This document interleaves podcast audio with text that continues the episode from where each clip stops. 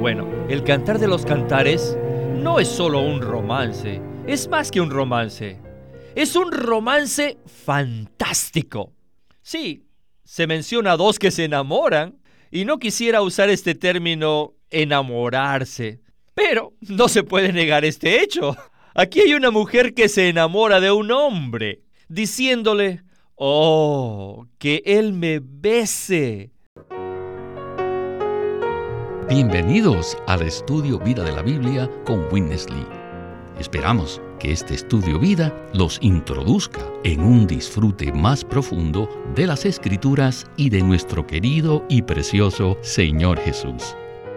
Visítenos en nuestra página de internet radiolsm.com y allí podrán escuchar gratuitamente todos los programas radiales del estudio vida.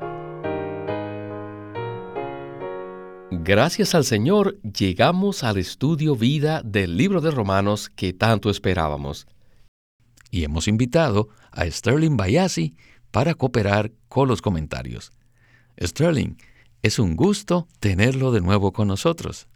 Gracias. Realmente es un privilegio estar aquí. Quisiera decirles a nuestros radioyentes que le garantizamos una perspectiva nueva y fresca de este libro que es tan fundamental en el Nuevo Testamento. Al comenzar un nuevo estudio vida, anhelamos que nuestro Dios nos abra aún más su palabra, a fin de que le disfrutemos como nunca antes y podamos además ver el deseo de su corazón. Durante el transcurso de la historia, el cristianismo ha estudiado asiduamente el libro de Romanos porque es uno de los libros que contiene los principios básicos de la enseñanza y la teología cristiana. Ciertamente reconocemos esto y presentaremos fielmente estos baluartes de la verdad. Sin embargo, esto no será el énfasis principal de este libro. Antes de hacer un comentario acerca del énfasis del libro de Romanos, quisiera decir que de ninguna manera quitamos importancia al hecho de que Romanos es un libro básico en cuanto a la teología y la enseñanza cristiana. Es inevitable tocar los grandes asuntos doctrinales que se encuentran en este libro. Y de hecho no lo haremos, sino que tocaremos estos fundamentos y edificaremos sobre ellos. El libro de Romanos, de manera resumida, es un libro de redención, vida y edificación. En nuestra jornada a lo largo de este libro veremos que lo que aquí se muestra es la plena salvación de Dios.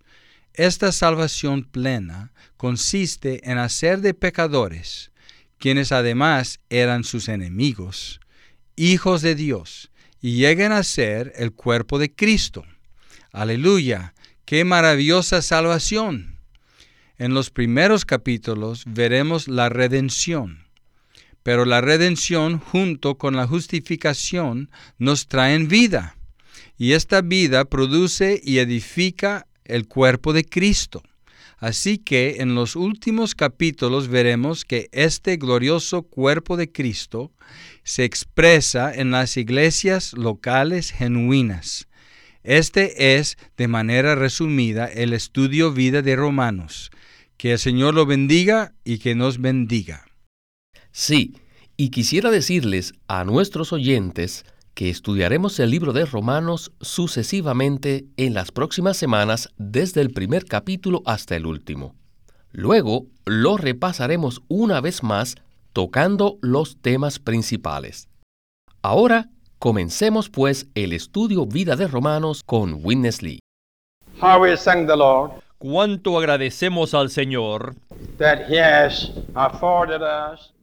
que nos ha concedido este tiempo en el cual trataremos de la vida cristiana normal con la vida de la iglesia adecuada. Prestaremos toda nuestra atención a la vida, tanto a la vida cristiana como a la vida de la iglesia. Esto quiere decir que no estamos aquí para ser entrenados en doctrinas. Sin embargo, aún necesitamos las verdades y los principios básicos de la palabra divina. Por lo tanto, todo este tiempo estará dedicado al libro de Romanos. Primeramente, necesitamos considerar toda la Biblia. La Biblia es, ajá, un romance. Realmente, la Biblia es un romance en el sentido más puro y más santo. Es el romance de una pareja, una pareja universal. El varón de esta pareja es Dios mismo. Él es una persona divina. Sin embargo, desea ser el varón de esta pareja. Y este Dios finalmente es Cristo como el esposo. Y la mujer es una persona corporativa que incluye a todos los santos del Antiguo y del Nuevo Testamento, los que después de pasar por un proceso largo, resulta en la Nueva Jerusalén. La primera historia en el Antiguo Testamento, después de la creación de Dios, fue la historia de un matrimonio. En este matrimonio, Adán es el tipo de Cristo como el esposo y Eva es el tipo de la iglesia como la esposa. En Efesios 5 también se ve una pareja, tipificada por Adán y Eva. Cristo y la iglesia son esta pareja. El secreto de todo el universo es que Dios y sus escogidos llegan a ser una pareja. Aleluya. Sterling, creo que tal vez muchos se han sorprendido por esta palabra de introducción. Witness Lee comienza dando, a grandes rasgos, una perspectiva de la Biblia en su totalidad y presenta un punto de vista inesperado, que la Biblia es un romance divino. Estoy seguro que usted tendrá algo más que añadir acerca de esto. Por supuesto, hermano. Espero que este punto de vista pueda penetrar poco a poco a nuestra conciencia. La Biblia, en el sentido más puro y santo, nos habla del romance de una pareja universal. Este tema se repite a través de todas las escrituras. En Génesis capítulo 2 vemos a una pareja, la esposa Eva, quien es el complemento del esposo Adán. A esta misma pareja la podemos ver en Efesios 5, pero allí Eva es la iglesia y Adán es Cristo. Al final de la Biblia, en el libro de Apocalipsis, vemos que la santa ciudad, la nueva Jerusalén, es la esposa quien finalmente se casará con el esposo, quien es el Cordero. Todas las escrituras nos muestran esta línea. O sea, que Dios desea como el verdadero esposo tener una vida matrimonial santa, pura y de mutua satisfacción y disfrute con su pueblo. Este es el secreto del universo. Si nos acercamos a la Biblia y la leemos con esta perspectiva, entonces nuestro amor por nuestro hermoso novio, nuestro amado Señor Jesús, se mantendrá ardiente, ferviente y fresco. A mí me gusta mucho esta perspectiva de la Biblia y también del libro de Romanos. Es cierto que es un libro con las verdades más grandes y profundas, pero en su esencia es un maravilloso romance divino y humano. Continuemos pues con Witness Lee. En el Antiguo Testamento, varias veces Dios se refiere a sí mismo como el esposo. Si leen los libros de Isaías, Jeremías, Ezequiel y Oseas, verán que Dios deseaba ser un esposo y ellos se referían a su pueblo como su esposa. Sabemos que entre los 39 libros del Antiguo Testamento hay uno que se llama El Cantar de los Cantares. ¿Y qué es este libro? Bueno, el Cantar de los Cantares no es solo un romance, es más que un romance. Es un romance fantástico. It does talk about two falling in love. Sí, se menciona a dos que se enamoran I don't like to use this term y no quisiera usar este término to fall in love, enamorarse, but pero I cannot deny the fact. no se puede negar este hecho.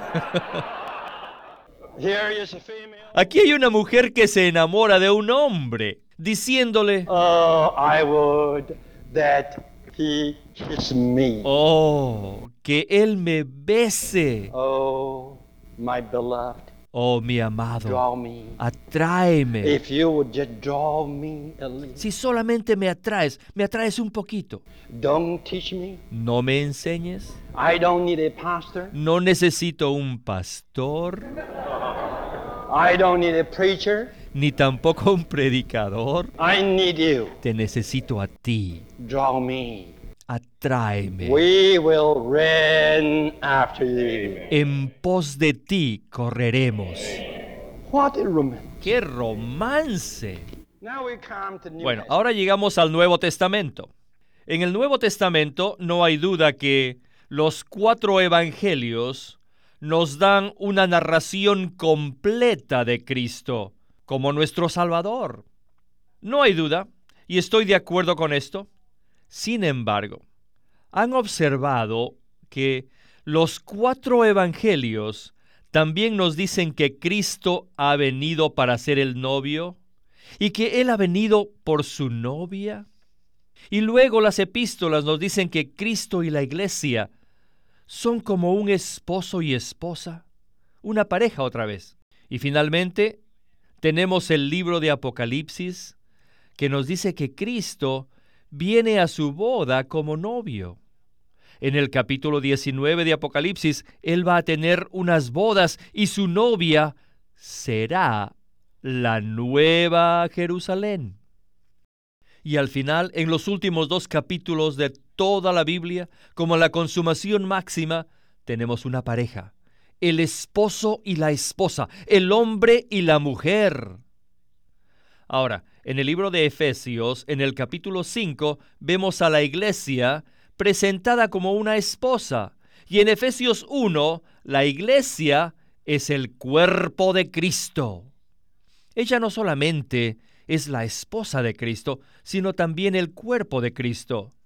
Cristo no es solo su esposo, sino también su cabeza. Así, Cristo y la iglesia son un hombre universal y corporativo. Y la iglesia es su cuerpo. Yo creo que al mostrarles esto, todos debemos ver cuál es lo crucial de la revelación divina en la palabra de Dios. Es simplemente una pareja con el Dios triuno como el esposo y su pueblo escogido como la esposa, y un hombre con Cristo como la cabeza y con su pueblo escogido como el cuerpo. Les digo, esta es la revelación central de toda la Biblia. Bien, hasta aquí hemos visto que el romance divino se manifiesta tanto en el Antiguo Testamento como en el Nuevo Testamento. Así que permítame preguntarle, ¿es acaso demasiado atrevido decir que la Biblia entera es un romance divino? Estoy seguro que usted sabe que mi respuesta es no. La Biblia en su totalidad, desde Génesis hasta Apocalipsis, es un romance divino. En el Antiguo Testamento varias veces Dios se refirió a sí mismo como el esposo. Toda la revelación de la Biblia nos muestra el romance de una pareja universal. El Dios triuno se une en matrimonio con el hombre tripartito. Este es el latido del corazón de la Biblia, y este latido es la expresión del deseo del corazón de Dios. Se está preparando una fiesta de bodas en la que Cristo se casará con su pueblo elegido, redimido, regenerado y transformado, quien es la novia. Nuestro estudio vida está dedicado para que se lleve a cabo este matrimonio, no en teoría, sino en realidad. Gracias por su respuesta. Pues bien, pasemos ahora a Witness Lee para que continúe compartiendo acerca del romance divino. Luego, hay algo más que quiero mencionar, y es que todo el Antiguo Testamento es una predicción de dos cosas. Primero, de Cristo, con palabras simples. El Antiguo Testamento nos dice de quién y dónde nacería Cristo y qué es lo que él haría y etcétera, etcétera. Y el Antiguo Testamento también es una predicción de la iglesia, pero no con palabras simples, sino con figuras, sombras y tipos. En cuanto a palabras se refiere, la iglesia nunca fue mencionada en el Antiguo Testamento. Fue escondida como un misterio. Sin embargo, hubo muchos tipos, muchas figuras y sombras.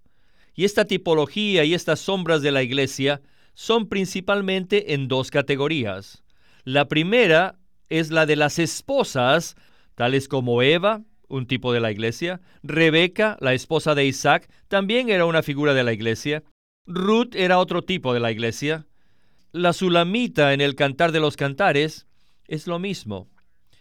Y también hay otra categoría de figuras que muestran la edificación, como por ejemplo el tabernáculo, que fue un tipo de la iglesia, como también el templo, que fue otro tipo de la iglesia. Aunque la iglesia no se mencionó en el Antiguo Testamento en palabras, sin embargo fue completamente tipificada allí. Ahora, en el Nuevo Testamento, ya saben que el Nuevo Testamento es el cumplimiento del Antiguo Testamento. Todo lo que el Antiguo Testamento predijo con respecto a Cristo y la Iglesia ha sido cumplido completamente en el Nuevo Testamento. Allí primeramente tenemos los cuatro evangelios. Y saben, los cuatro evangelios son una biografía viva de una persona maravillosa. ¿Han visto a este Cristo? Él no es solamente vuestro Salvador. Él es mucho, mucho más que un Salvador. Él es todo. Él es una persona maravillosa.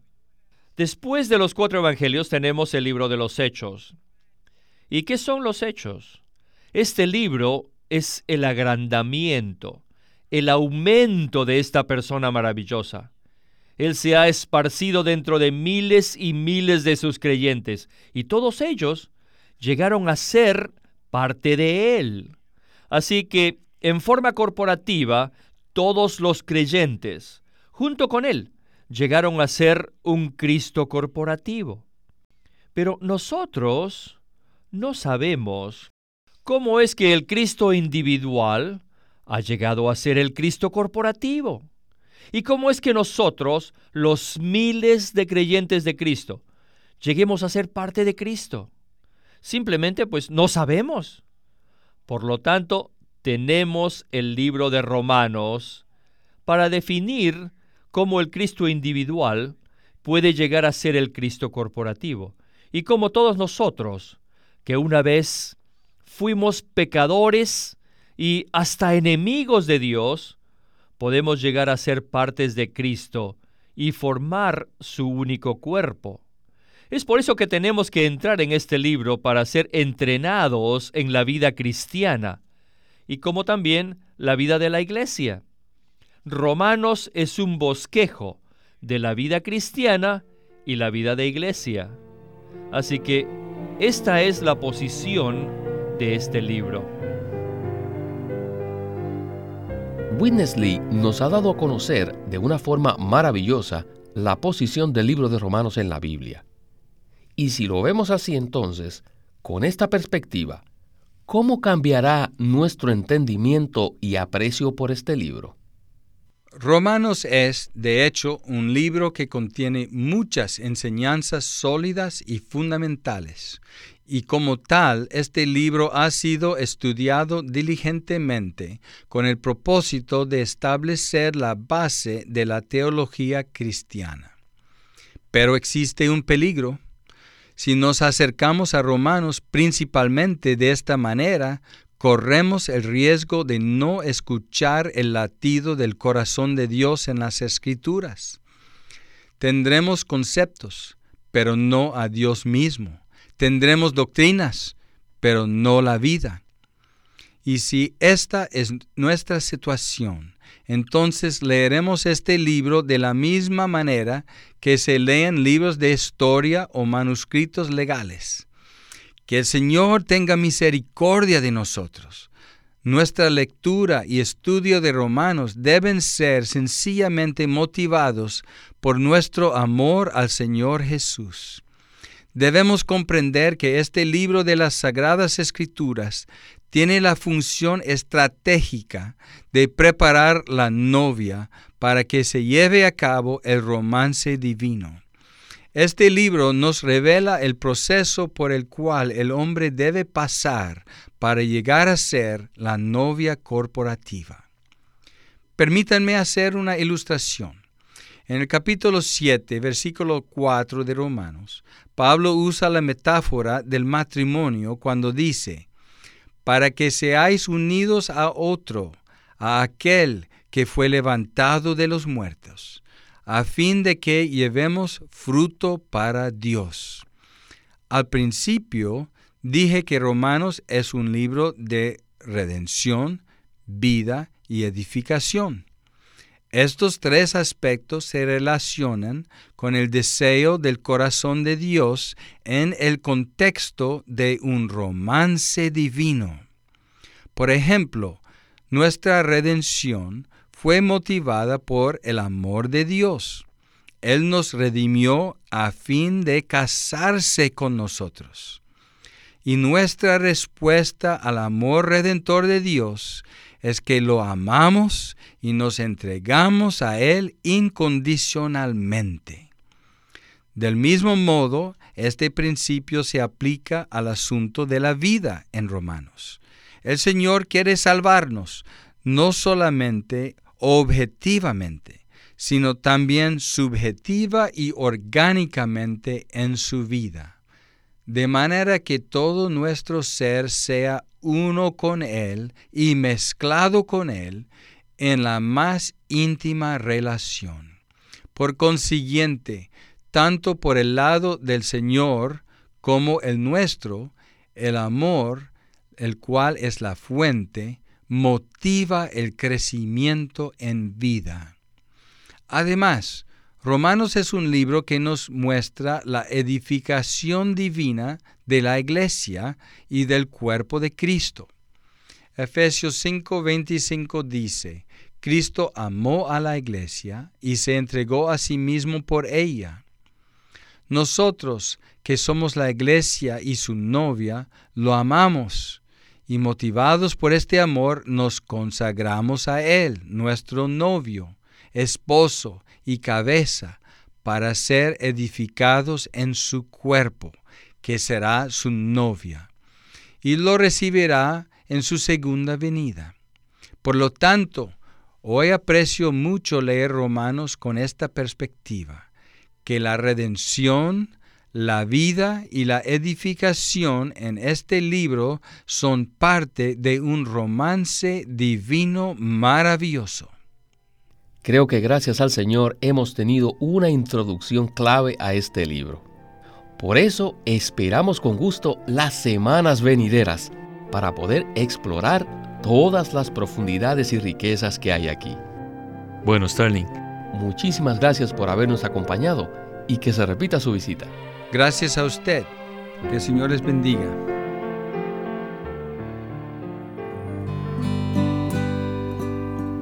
LSM presenta un libro en dos tomos titulado El Evangelio de Dios por Watchman Nee. Son unos mensajes dados en 1937 en Shanghai, en la China. y demuestran eficientemente la carga de Watchman Nee por ayudar a todos los creyentes a conocer la verdad de la salvación. La salvación tiene una naturaleza simple, un enfoque maravilloso y una aplicación dinámica. El sólido cimiento de nuestra redención se apoya en las verdades sólidas que constituyen el contenido del Evangelio de Dios. En este juego de dos tomos de El Evangelio de Dios, Watchman presenta el contenido de la salvación que Dios efectúa, incluyendo el pecado del hombre, el amor, la gracia y la misericordia de Dios, la naturaleza de la gracia, la función de la ley y la justicia de Dios, la obra de Cristo, la obra del Espíritu Santo, la certeza de ser salvo y la forma en que Dios elimina los pecados del creyente. Estos mensajes son amplios y abarcan desde la condición pecaminosa del hombre antes de ser salvo hasta su destino en la era venidera. El crecimiento del cristiano depende de la fe activa y dinámica, y un ingrediente esencial para crecer en Cristo es entender claramente la verdad que sustenta esta fe. Este libro se llama El Evangelio de Dios y fue escrito por Watchman Nee. Watchman Nee llegó a ser cristiano en la China continental en 1920, a los 17 años de edad, y ese mismo año comenzó a producir sus primeros escritos. En casi 30 años de ministerio se demostró claramente que él era un don especial que el Señor dio a su cuerpo con el fin de adelantar su obra en esta era. En 1952 fue encarcelado por su fe en Cristo y permaneció en la prisión hasta su muerte en 1972. Sus palabras, sus escritos, continúan siendo una rica fuente de revelación y provisión espiritual para el pueblo cristiano de todo el mundo. Winnesley sirvió fielmente al Señor durante más de 70 años y culminó su labor con este exhaustivo comentario de todas las escrituras llamado El Estudio Vida de la Biblia. Queremos animarlos a que visiten nuestra página de internet libroslsm.com Allí encontrarán los libros impresos del ministerio de Watchman Nee y Witness Lee, la Santa Biblia versión recobro con sus notas explicativas y también encontrarán folletos, himnos, varias publicaciones periódicas y libros en formato electrónico. Por favor, visiten nuestra página de internet libroslsm.com. Una vez más, libroslsm.com o llámenos a nuestro teléfono gratuito 1-800-810-1149. 1-800-810-1149. Además, si desean, pueden comunicarse con nosotros enviándonos un correo electrónico a estudiovida.lsm.org. Una vez más, estudiovida.lsm.org.